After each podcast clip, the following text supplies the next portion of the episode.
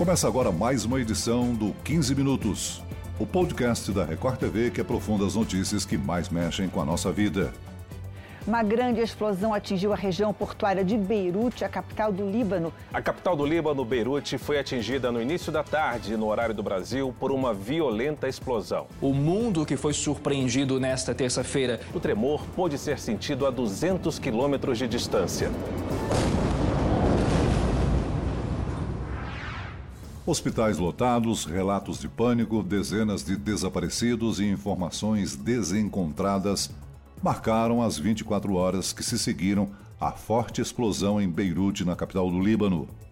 São muitos mortos e milhares de feridos no que o governo local classificou de catástrofe.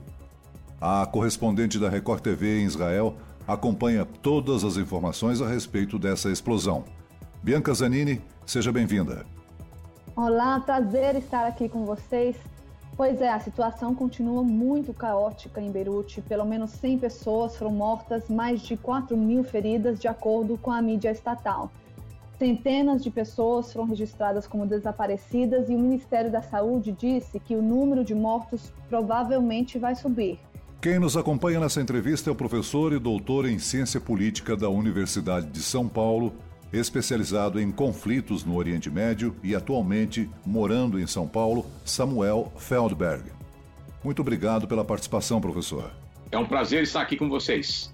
O Líbano é tradicionalmente uma região com muitos conflitos bélicos, tanto por questões civis quanto estrangeiras. Tanto que brasileiros que estão morando no Líbano durante a explosão disseram que até chegaram a pensar que a guerra estava recomeçando. Não é mesmo, Bianca? É isso mesmo. Muitas pessoas pensaram que foi um ataque ou um começo de guerra ou um ataque terrorista, porque como como mencionamos, o Líbano realmente vive um período de instabilidade política internamente e também com seus vizinhos, como Israel. Mas, pelo menos até agora, não há evidência de que se trate de um atentado. A, a princípio, as autoridades libanesas chegaram a pensar que foi um problema de fogos de artifício, né? Que estouraram acidentalmente. Mas ontem mesmo, rapidamente, ficou claro que tinha algo mais por trás. O presidente do Líbano atribuiu a, explosão a galpões com mais de 2 mil toneladas de produtos químicos. Agora, mesmo se as pessoas aceitarem essa explicação, ainda fica a questão, né? Por que esses produtos perigosos estavam sendo mantidos lá? Quem é responsável? Ainda há muitas perguntas em aberto, especialmente em um país como o Líbano. Então, eu, eu, gostaria de pedir ao professor Feldberg para nos contar um pouco mais da história do país nos últimos anos, em relação, em relação a guerras e desentendimentos diplomáticos. Quando nós falamos uh, em guerra, na percepção de que pode ter havido o, o início de uma, de uma guerra, a primeira consideração que nós temos que fazer é em relação a que guerra, porque infelizmente o Líbano, praticamente desde a sua criação, uh, esteve envolvido em uma infinidade de conflitos. Nós temos uh, um período muito extenso de guerra civil que se encerrou há relativamente pouco tempo e é reflexo das divisões étnicas que são a base da instabilidade no Líbano. O Líbano foi criado eh, na verdade, como um bastião cristão num Oriente Médio muçulmano e na época da sua criação, no começo do século XX, eh, os cristãos que representavam eh, aproximadamente metade da população receberam o controle do país, tanto da política quanto da economia e ao longo uh, dos anos uh, houve uma espécie de rebalanceamento desse poder com o aumento da influência e da capacidade de uh, influência da população árabe, tanto xiita quanto sunita, que compõem os dois outros grupos étnicos importantes no Líbano. Uh, o que uh, afeta uh, externamente o Líbano é, por um lado, a dependência da Síria, que é um dos grandes vizinhos do Líbano e que nunca aceitou a criação do Líbano como um Estado independente.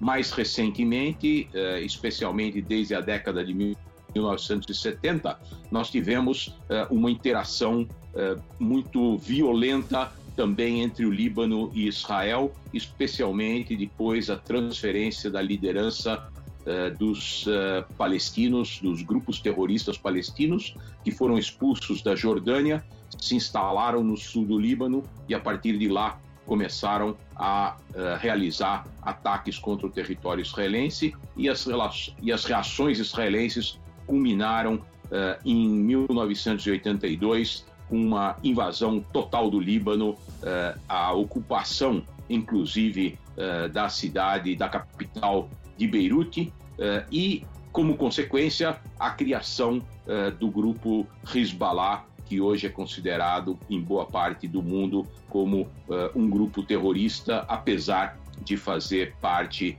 do governo do Líbano. Então, as especulações em relação ao que aconteceu ontem em Beirute estão ligadas diretamente a esse mosaico uh, interno e externo.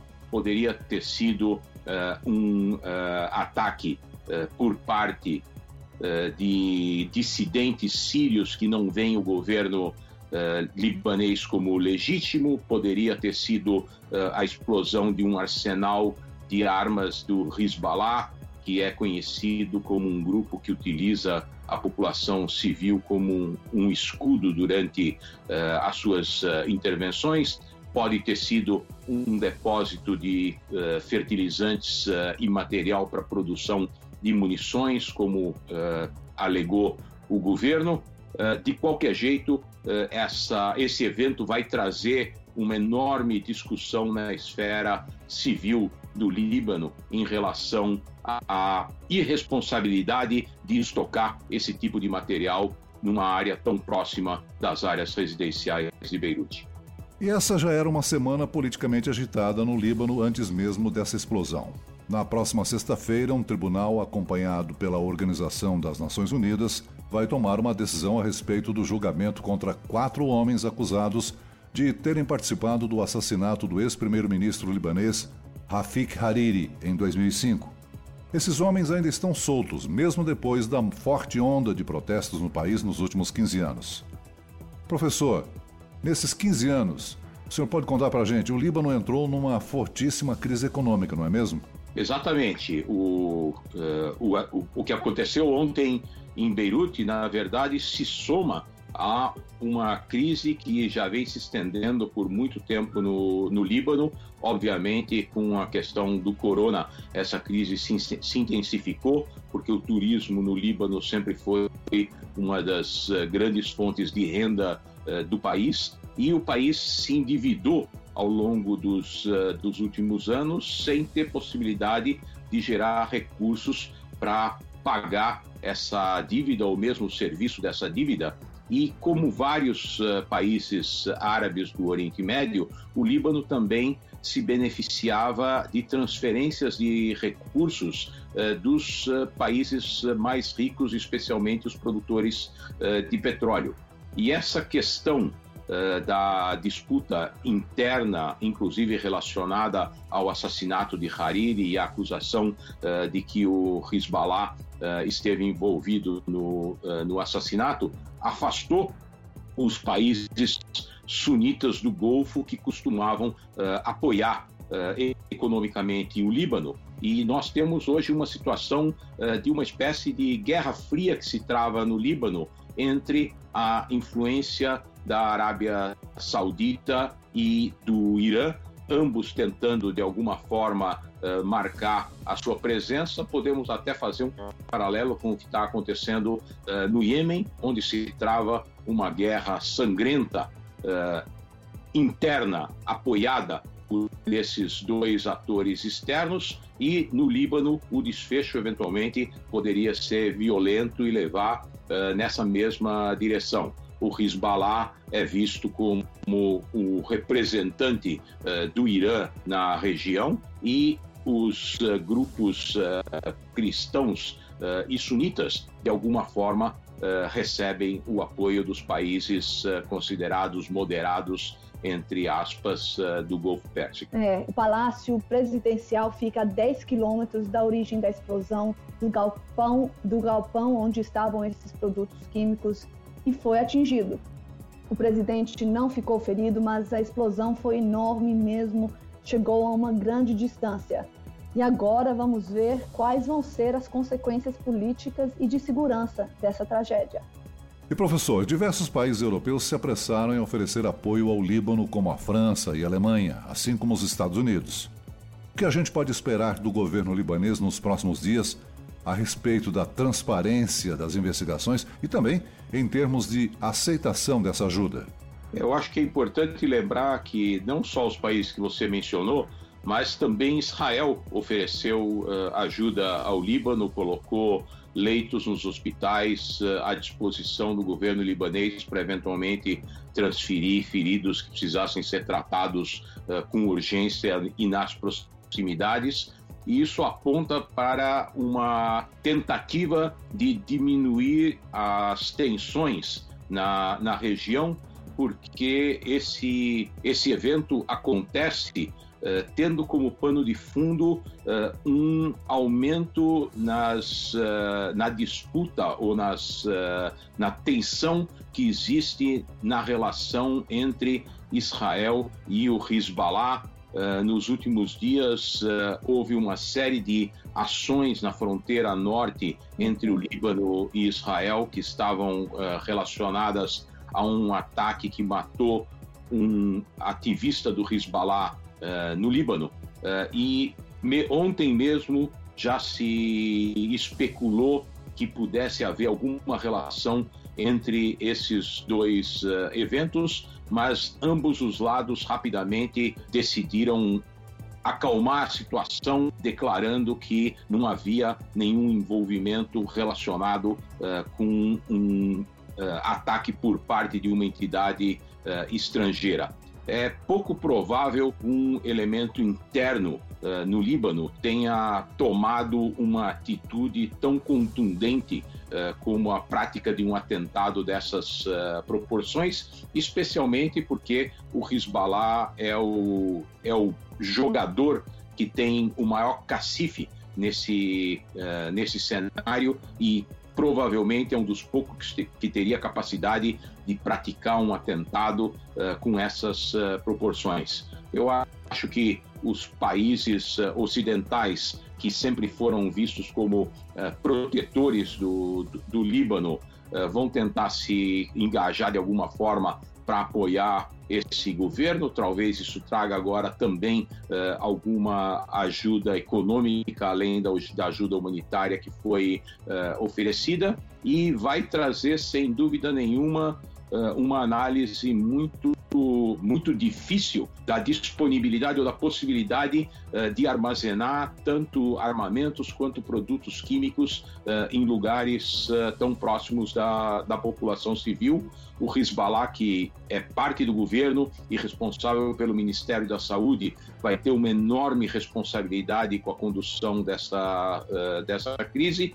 E eu acho importante lembrar também que não é exclusividade eh, do Líbano uh, essa, esse descuidado com a população civil.